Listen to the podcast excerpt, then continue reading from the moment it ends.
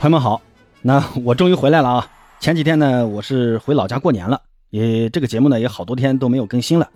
一来呢，确实是过年的事情也太多了；二呢，也自己确实是有点懒啊。呃，这里呢有点对不住大家。那这里呢，先祝福朋友们龙年大吉，在新的一年里工作学习顺利，万事如意。呃，别学八哥这样啊，动不动就偷懒。那刚才呢也翻了一下后台的这个评论区啊。好多人给八哥留言，让我聊一聊梅西在香港的这件事儿。呃，老实说呢，这个事儿啊，我是持续在关注的啊。呃，目前来看呢，这个热度啊也差不多过去了啊。这个时间再来聊呢，我觉得呃时间上更为合适。那龙年的第一期节目呢，咱们就来聊一聊八哥对于梅西在香港这一风波的一点简单的看法。呃，可能这期节目有很多新的听友啊，当然也有很多老听友。我觉得有必要先表明我的身份和立场。呃，在我表明身份立场之后呢，你接下来的话你可以选择性的听啊。可能我下面要说的这些话不一定是你想听的话，那没关系啊。事情是越说越清，道理呢是越辩越明。那常听我节目的朋友都知道我是一个梅西球迷，那同时呢当然也是一个中国人啊。那以前是，现在是，以后还是。我对于梅西的这个了解呢，是从他在巴萨刚出道的时候啊，呃开始的。我对于梅西的印象呢，有以下几个词来总结：低调、谦逊、球技高超，场上是无所不能，场下则有点沉默寡言，有时候呢也会耍点小脾气。总的来说呢，梅西对于我来说是一个优缺点都很明显的球员。那场上的梅西，我这里就不再赘述了啊。我之前的很多期节目都已经吹过了啊。他所取得的这些成就，已经奠定了他在世界足坛的一个历史地位。而场下的梅西又是怎样的呢？那刚才我说过我对于梅西的感受啊，他在场下呢，呃，就不是一个爱说话的人。特别是最近这几年，梅西在接近退役的这一段时间里呢，他越来越多的不爱参与到呃话题中心。他所做的一切事情啊，都是在想方设法的逃离舆论中心，想让大家慢慢的遗忘他是梅西的这件事儿，想慢慢的规划在退役之后的一些生活。你看，当初在大巴黎夺冠的时候啊，媒体就爆出他在更衣室里，当时所有的大巴黎的球员都在更衣室忘情的庆祝冠军，唯独梅西一个人悄悄的坐在角落里，拿着手机，脸上呢带着一丝笑意，静静的坐在那里。望着队友们在肆意的庆祝，那后来呢？来到美职联，跟随迈阿密国际获得了北美杯的时候呢，梅西也是同样的低调。他主动在领奖台前呢，邀请前队长来，在庆祝仪式上来进行捧杯。那从这些细节你可以看出啊，梅西他不是一个爱出风头的球员。同时呢，梅西也有自己的缺点啊，那就是在有的时候呢，呃，容易呃情绪啊，呃不受控制。那这里说的这个情绪不受控制呢，不是说他在场上啊像武僧那样肆意的去蹬踏别人，他不是这样的人，而是在场下在受到这些刺激之后啊，往往他会做出一些不合常规、呃不太能让人理解的事情出来，会让很多人难堪。那我这里呢要举两个最典型的例子，一个呢就是当初梅西在零八年北京奥运会的事儿啊，当初呢梅西是刚刚在巴萨踢出名堂，巴萨全队上下呢。上到管理层，下到教练，再到球员，都不希望球队的主力梅西去到北京去参加这个奥运会，甚至主帅瓜迪奥拉都明确表示不希望梅西去北京。但是梅西最后还是强硬的表示，他必须要代表阿根廷去参加奥运会，甚至呢，最终在没有取得巴萨的许可的前提下，提前飞到了北京。那巴萨最后也是无奈的接受了这一现实。那同样也是为了阿根廷啊，在一六年的美洲杯的决赛啊，梅西当时是踢丢了点球，让阿根廷再度痛失了美洲杯的冠军。当时呢，呃，情绪失控的梅西在面对阿根廷媒体的口诛笔伐下，在没有和各方沟通的前提下，直接宣布退出了阿根廷国家队。虽然事后啊，梅西在各方努力下也收回了他的决定，但就当时的这个风波而言，还是给各方造成了很大的困扰。那从这件事上，你可以看到梅西的一个固执啊，那也可以看到梅西在一些关键问题的决策上，他其实呢是有些问题的。这个我认为就是梅西性格上的一个缺陷，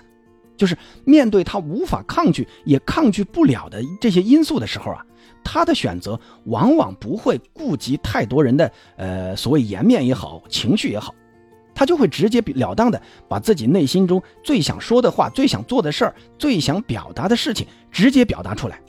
这些呢，只是他性格上的缺陷，他的主观意愿呢，并不是说要让巴萨难堪，要让阿根廷人难堪。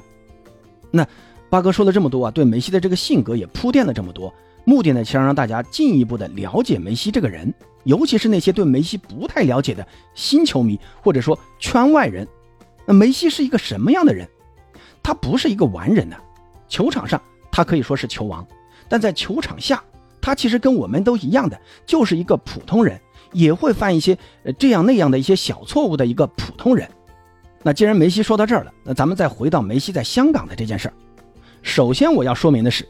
迈阿密国际在香港的这场友谊赛啊，它只是一场商业性质、以盈利为目的的一个热身赛，是一场双方都是为了赚钱而举办的这么一场比赛。在事先呢，双方都会约定一些条件来完成这个赚钱的项目。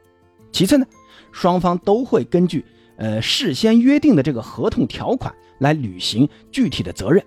比如说哪些球员出场，球员出场多长时间。再比如说出场费多少，球星出场是多少钱，不出场又是多少钱？再比如说双方一旦出现违约，双方的违约责任又是如何的？等等。那第三点就是，那既然这是一场商业比赛，那咱们就按照商业比赛的一个商业诉求来讲，那就看这个项目是否能赚钱来说事儿，就不要掺杂什么其他的一些呃个人情感在里面。咱们不能用一个商业行为来判定一个人或者说一个群体是否有其他的什么政治倾向，来，咱别动不动就去给人扣帽子那一套嘛，对不对？那第四点，那八哥作为只一个普通球迷啊，也接触不到什么所谓的内幕消息，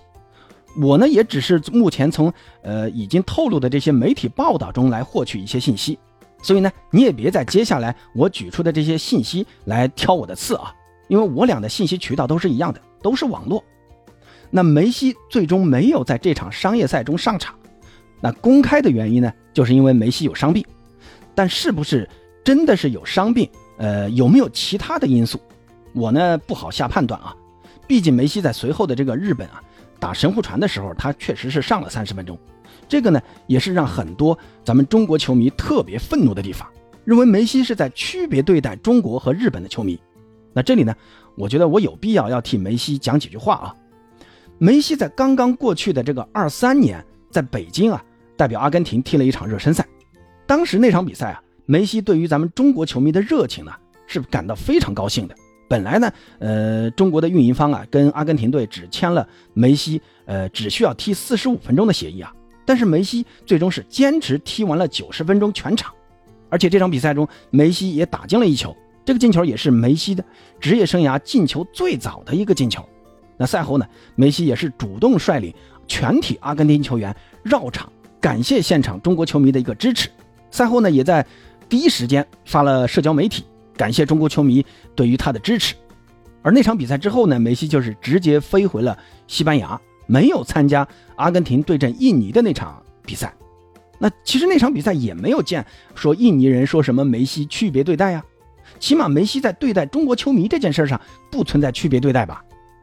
那另一个呃让球迷感到特别愤怒的地方就在于，梅西在香港这场比赛一没有上场，二呢在赛后的颁奖典礼中呢，哎呀插着手啊，绕开队伍啊，避开特首的这个握手啊，这个呢也是被媒体全程视频镜头给捕捉到了。而且赛后呢，梅西也没有出场跟现场球迷去解释或者互动一下。对于这一点啊。我认为梅西的行为对于广大球迷，尤其是买票来现场支持他的球迷来说是不可接受的。那这些球迷是花了时间、花了钱、花了精力来现场只求目睹球王的风采，但最终呢空欢喜一场。梅西啊，于情于理都应该来说几句话。做表面工作，你起码要安抚一下。而我作为一个梅西球迷来说呢，我也不回避梅西在这件事上。确实是做错了，不过呢，我认为按照以往梅西对待球迷的这个态度来说，梅西并不是一个不尊重球迷、不尊重他人的人。咱们很多球迷只看到了赛后的梅西啊，而没有看到赛前和赛中的梅西。梅西在赛前确实是跟现场的球迷有着积极的互动的，包括上半场在替补席啊，梅西的这个心情啊，都是看上去还是很不错的，有说有笑的。而中场过后呢，梅西的这个脸色突然大变，包括苏亚雷斯也是一样的啊。苏亚雷斯在上半场也是有说有笑的，但是下半场就黑着个脸。我觉得这里面。必然存在着一些原因，才导致他们两个在情绪上出现如此大的变化的，否则你没法解释啊。那咱们批判一件事情啊，不能只看最后的表象，更应该了解事情全体的经过。那接下来呢，咱们再来看一看香港主办方的一些情况，来帮助大家更清楚的来看待这件事情。那根据目前香港媒体报道的一个信息来看啊。这次香港的主办方跟迈阿密国际之间签的这个协议，是不保证梅西必须上场的一个低价合同，这个已经是得到了香港媒体的一个证实，而且呢，主办方也没有跟梅西团队签订什么商业合同。那这个根据港媒的报道呢，迈阿密国际当时是给出了两份协议，一份是高价的梅西肯定会出场的协议，一份是低价的梅西不保证出场的一个低价协议。那最终呢？香港的主办方从赚钱的角度啊，他选择了低价的协议，而日本的那场比赛，呃，主办方呢其实是伊涅斯塔的一个合作的公司，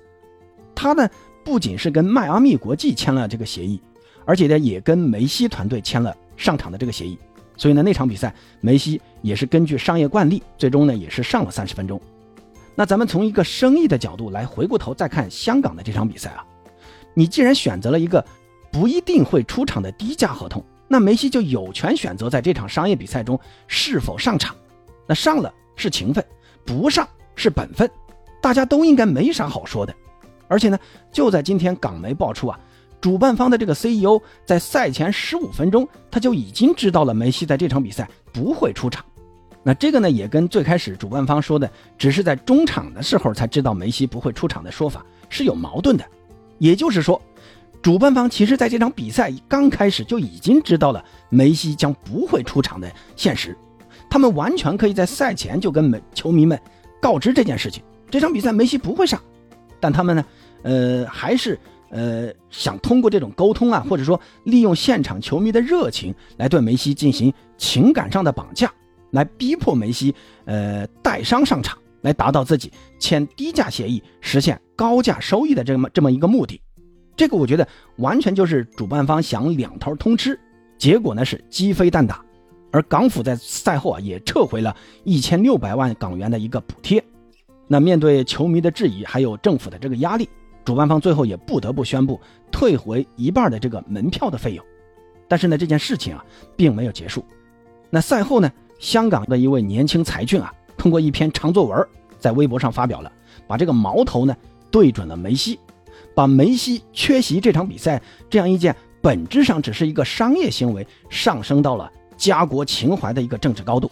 最终呢也超越了足球，实现了破圈，让本来不了解足球、不了解梅西的人，在看到这位才俊的这个长作文之后啊，也是把怒火发泄到了梅西的身上。那这就导致这件事情本应是主办方和迈阿密国际之间的一个商业合同纠纷，而最终的后果却是让。梅西和球迷来承担，嗯，关键在这个时候啊，梅西呢，他的这个比较轴的个性啊，在这个时候是起到了相反的作用，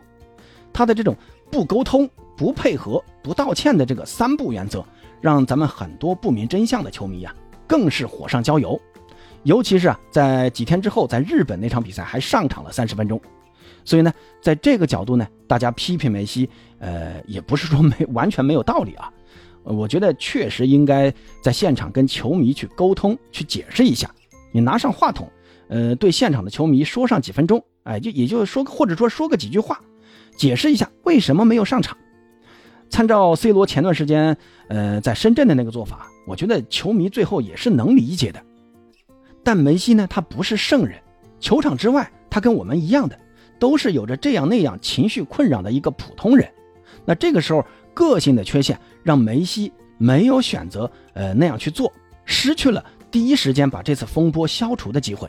而梅西的这个做法，呃是辜负了球迷的期待的，导致事情最终发酵成现在这个样子了。但就事论事呢，我觉得这本身就是一个商业行为，不应该掺杂其他的因素的。咱们很多人对于家国情怀啊，呃，我觉得有点太过于敏感了，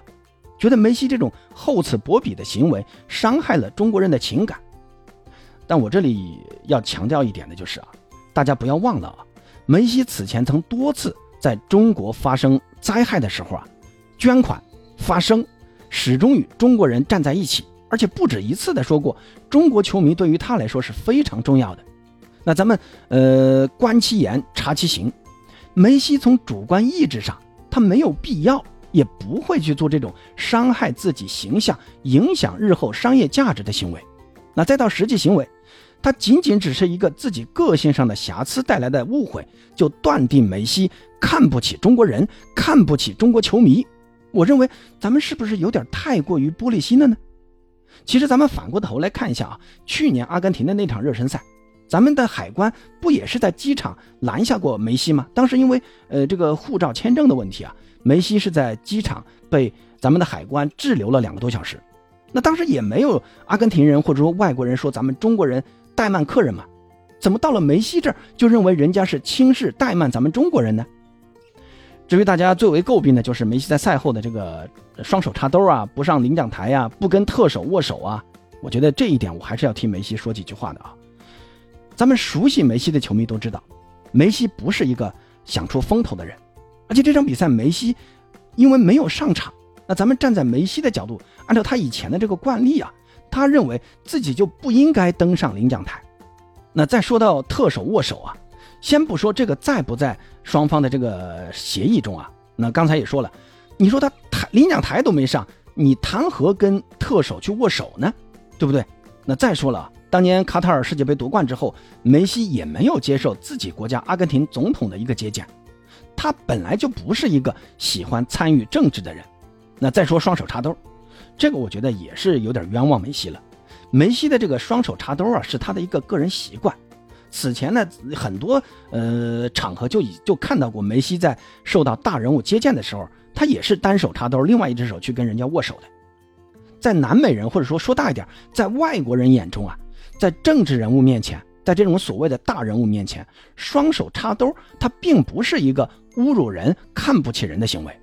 那有些人是不是有点太过敏感了呢？嗯，其实大国形象啊，我认为更多应该来源于自身。而不是别人嘴里说几句恭维话，或者说行为表现上有什么欠妥之处就能否认得了的，本来就只是一件商业纠纷，你非要上升到家国情怀上去，在这样一件流量狂欢中，不是说谁喊的大声谁就更爱国，不是说谁骂的最凶谁就更爱国，不是说谁批的最狠谁不批梅西他就不是中国人。咱们的祖国已经发展到现在这个阶段啊，不是靠喊这些口号才发展起来的，咱们应该有该有的大国自信的。那既然说到这儿呢，我还是想跟大家分享一下我对于一些争议问题的一些基本判断和看法。首先呢，我一直想做一个呃具备独立思考的能力的人，我呢也一直在践行这一想法。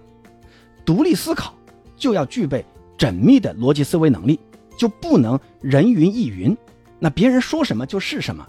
更多的是要在以事实为基础上做出自己理性的、合理的判断。包括你现在其实也可以质疑我的说法，但我们要讨论的是要理性的批判，而不是感性的情感宣泄。这些歇斯底里啊，不能让你变得更好，只会让你走向另一个极端。其次呢，我觉得了解一件事情要全面。你不能偏听偏信。当一件事情最后发展成只有一种声音的时候，那这种现象是不是比事件本身更具危害性呢？第三点，我认为足球它就是足球，商业它就是商业。过度的把一件呃足球商业行为上升到家国层面，不符合咱们的整体利益。那就比如说啊，梅西的这次风波之后，杭州和北京迅速做出了反应。取消了原定的阿根廷的中国行，对于这件事情，我是既理解又惋惜。我理解政府部门在争议事件中需要照顾国民情绪的这样一个态度，也惋惜这次本应该是一次多方共赢的商业行为的取消。阿根廷中国行本来呢，我认为是可以拉动地方经济的发展，运营方可以通过门票和商业开发来赚取利润，阿根廷队还有梅西可以赚取出场费和提高他的商业形象，而咱们中国球迷可以近距离在家门口欣赏到巨星的现场发挥，而且呢，你想想，几万球迷啊！到现场观赛，你可以拉动当地的旅游、酒店、餐饮，还有门票等等这些呃收入，这些都可以拉动地方政府的一个财政收入的。最后呢，这样一个多方共赢的商业行为啊，最终被取消，我认为还是感到非常惋惜的。而且呢，呃，说句不该说的话，通过这种高水平的球队之间的这种现场的碰撞和对决。说不定啊，也可以间接提高咱们国内青少年对足球的一个兴趣。咱们中国足球为啥发展不起来啊？我认为很大一部分原因就是因为咱们的足球参与人口太少了。当务之急呢，就是应该让青少年，让咱们中国足球的未来喜欢上足球，喜欢踢足球。只有把足球人口提升了，咱们才能发掘自己的梅西，自己的 C 罗。你觉得呢？那这件事情既然已经发展到现在这个地步啊，所有各方都是输家，梅西的形象受损，香港的运营方亏损，香港也失去了一个靠体育文媒来扩大自身影响力的机会，迈阿密国际可能也因为此次风波失去了以后在国内圈钱的机会，而球迷的损失就不用说了。那至于唯一的赢家是谁呢？我认为就只有那位青年才俊了，通过两篇长作文啊。成功的把公众对于这次大型体育活动的举办的失败，转移到了对梅西不登场、不尊重中国人的口诛笔伐上。最终呢，他个人是获取了大量的社会威望和隐性资源，他才是这件事情唯一的赢家呀。但是啊，这种人血馒头，您真的吃得下吗？那说到这儿啊，我知道这期节目的评论区会呈现什么样一个样子啊？我喜欢梅西，喜欢他的球技，也认可他的人品。虽然八哥也不认可他在这件事情上的某些做法，但不改变，以后我还会支持他。而我更希望看到的是，听到这期节目的朋友都能够理性发声，不要人云亦云，别在这儿喊几句所谓的日本话，你就觉得自己紧跟潮流。理性讨论，八哥欢迎；肆意骂人，坚决不行。最后呢？咱们回归到足球本身，这个周末啊，又是五大联赛的一个比赛啊，新赛季的中超也快要开始了，咱们继续看球聊球。如果因为这期节目不合你胃口的，觉得不再喜欢我的，那咱们也可以一别两宽，以后各走各的阳关道。咱们下期再见。